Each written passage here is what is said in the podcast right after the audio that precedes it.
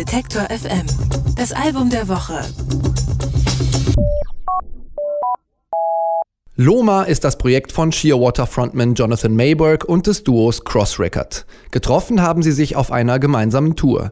Und die außergewöhnliche kreative Chemie, die zwischen den dreien herrscht, kann man jetzt auf dem Debütalbum nachhören. Es heißt, genau wie die Band, Loma. Und darauf gepresst ist atmosphärisch schwebender Indie-Pop, den uns Anke Behlert vorstellt. Manchmal muss man sich von etwas Vertrautem verabschieden, um Platz für Neues zu schaffen, sagt Jonathan Mayberg über das Projekt Loma. Damit meint er aber nicht das Ende seiner Band Shearwater. Seine Bandkollegen Emily Cross und Dan Duszinski waren zu Beginn der Aufnahmen noch verheiratet, am Ende trennten sie sich. Eine melancholische Stimmung prägt passenderweise das Album, das auch Loma heißt. Darauf gibt es träumerische Songs zwischen Tag und Nacht, Amerikaner, Folk und experimentellem Pop.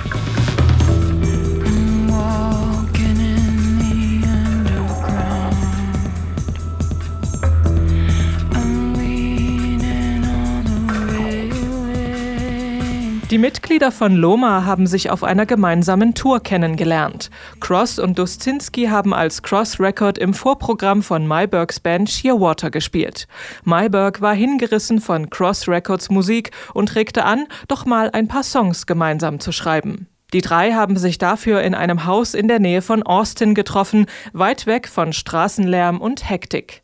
Die umgebende Natur hat ihren Weg auf das Album gefunden. Säuselnder Wind, singende Vögel und quakende Frösche sind zu hören und es gibt sogar ein Hundesolo.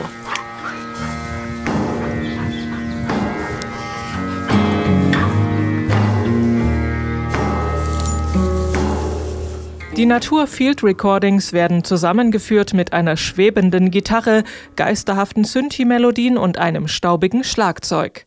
Dazu erklingt die lichtdurchlässige Stimme von Emily Cross, stets umsäuselt von einer Wolke dunkelblauer Melancholie.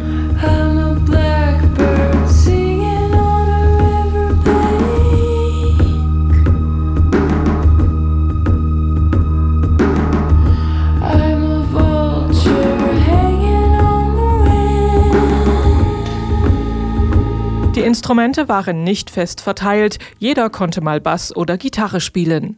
In diesem Freiraum lassen Loma scheinbar gegensätzliche Einflüsse zusammenfließen und basteln daraus vielschichtige Songkonstrukte, die einladen, sich ganz darin zu verlieren.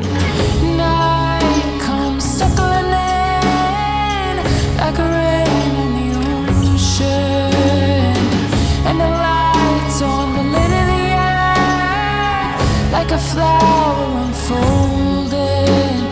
Loma ist dem gleichnamigen Trio ein wunderbar atmosphärisches Debüt gelungen, das sich mit jedem Hören ein bisschen mehr erschließt. Manchmal kann aus einer schmerzhaften Erfahrung zum Glück auch etwas Schönes entstehen.